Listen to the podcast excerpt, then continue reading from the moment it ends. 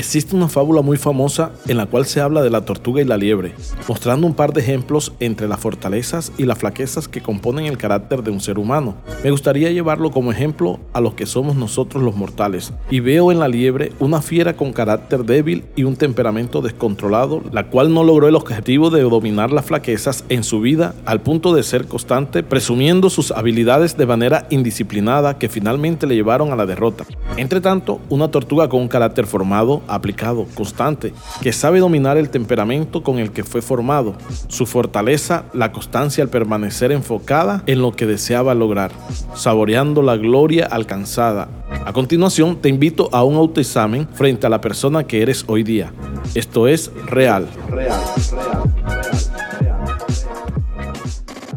Me gustaría por un momento regalarte unos cuantos segundos para que medites antes de iniciar en el tiempo invertido en ti como persona, a sabiendas que el proyecto más ambicioso en tu vida eres tú.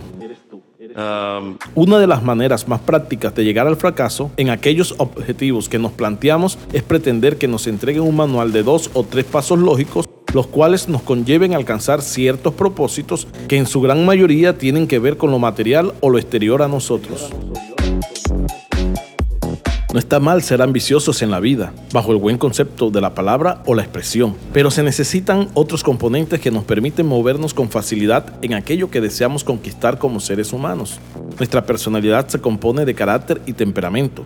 Abriré un paréntesis enfocándote a lo que se refiere al temperamento componente esencial en nuestra personalidad, como lo decía hace un momento, es aquello que nos define ante la vida. Son esas bases que están intrínsecas dentro de nosotros y nos permiten guerrearnos y mostrar de qué estamos hechos.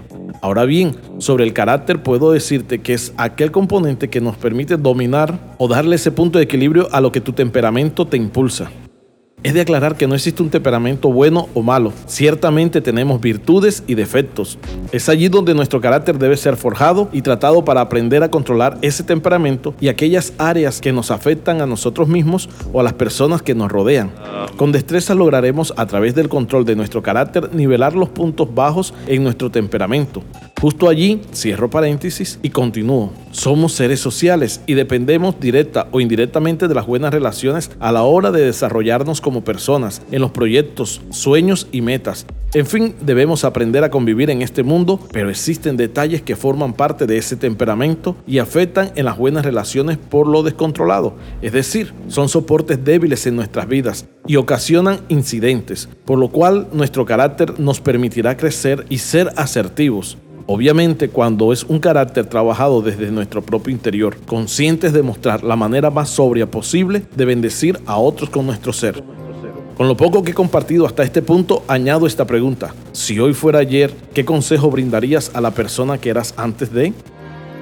Vivimos una guerra constante con la liebre y la tortuga que te conversaba en la introducción de este podcast. Lo extenderé con un ejemplo de dos fieras dentro de nosotros, una llamada temperamento y otra llamada carácter. Pero tenemos la limitante de una sola comida por día para alimentar a una de estas dos fieras. Nosotros decidimos a quién servirle el plato. Obviamente, en la constancia y al pasar de los días notaremos cuál de las dos fieras se muestra más robusta frente a la otra, con la ventaja de haberse fortalecido con lo que le alimentamos. Paradójicamente, en el intento de identificar la conducta de alguien, tendemos a confundir estos términos. Es por ello que cuando vemos a alguien que se encuentra encolerizado, gritando o con puño cerrado quizás, automáticamente creemos que es de carácter fuerte, cuando realmente su temperamento lo hace débil frente al descontrol del carácter en su vida. Es decir, lo que notamos en ese momento no es el carácter, sino el temperamento. Ciertamente una persona de carácter fuerte es alguien que puede controlar su temperamento. Todo esto ocurre cuando alimentamos más la fiera llamada temperamento con el hecho de asumir que nací así y así moriré. O la excusa de que mi papá o mi mamá eran así y nada puedo hacer. Nos limitamos al hecho de buscar un cambio dentro de nosotros mismos, superando los obstáculos que nos presenta la vida. Y si bien no somos seres perfectos, tenemos las posibilidades y las herramientas para crear una versión acertada frente a la persona que deseamos ser. Necesitamos de mucha madurez para asumir retos grandes y disciplinar nuestro carácter, forjando en nuestras vidas el dominio sobre nuestro temperamento.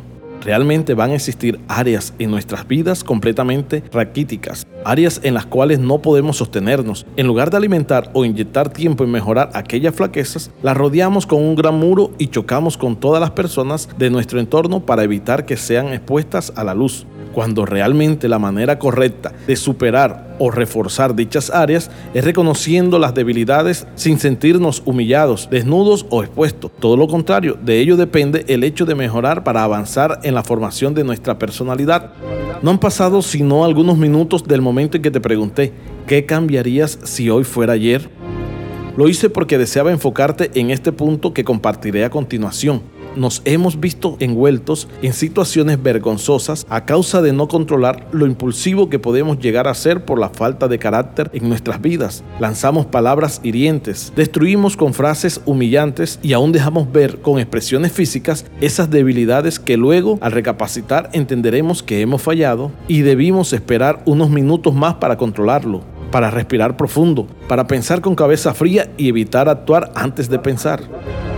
Si hoy fuera ayer, muy seguramente tomaría decisiones diferentes, conociendo el resultado de esas decisiones. Conozco el destino del día que amaneció sobre mi cabeza y debo reconocer que mis decisiones me han traído hasta acá, puesto que las decisiones anteriores han influido en el presente. Es indispensable por ello empezar a trabajar en la formación de un carácter sólido, fuerte e inquebrantable, que me conlleve a crear la persona que quiero ser, sobrio, razonable y con la capacidad de distinguir entre lo bueno y lo malo, lo acertado y lo desacertado, lo efectivo y lo eficaz contra lo desacertivo y vergonzoso. Ciertamente no hay tiempo de llorar sobre la leche derramada, pero sí estamos a tiempo de controlar los impulsos que nos hacen salir de casillas y luego nos pone a batallar con el orgullo frente a la posición de solicitar una disculpa o perdón a las personas que afectamos por el descontrol de aquella fiera llamada temperamento.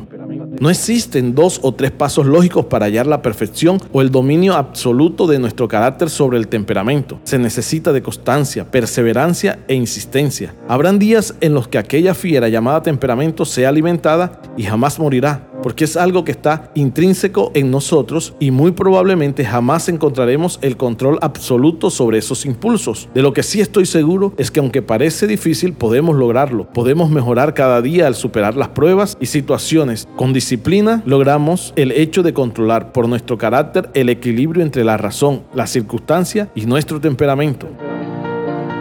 Trayendo a memoria el ejemplo citado de la tortuga en su perseverancia por alcanzar un objetivo claro, me atrevo a decirte que esa constancia reflejada en nosotros nos dará como resultado el mejor mañana. Hoy no es ayer para volver al pasado y corregir ciertos detalles esperando un buen resultado en el día que vivimos pero hoy será ayer en un futuro, por lo cual es importante empezar a trabajar con constancia y perseverancia, confiando en los frutos agradables a futuro. No nos cansemos de hacer el bien porque a su tiempo segaremos, dice la Biblia. Creo firmemente la manera como Dios fue haciendo manso a un hombre con un carácter débil y un temperamento desbordado como lo es el patriarca Moisés.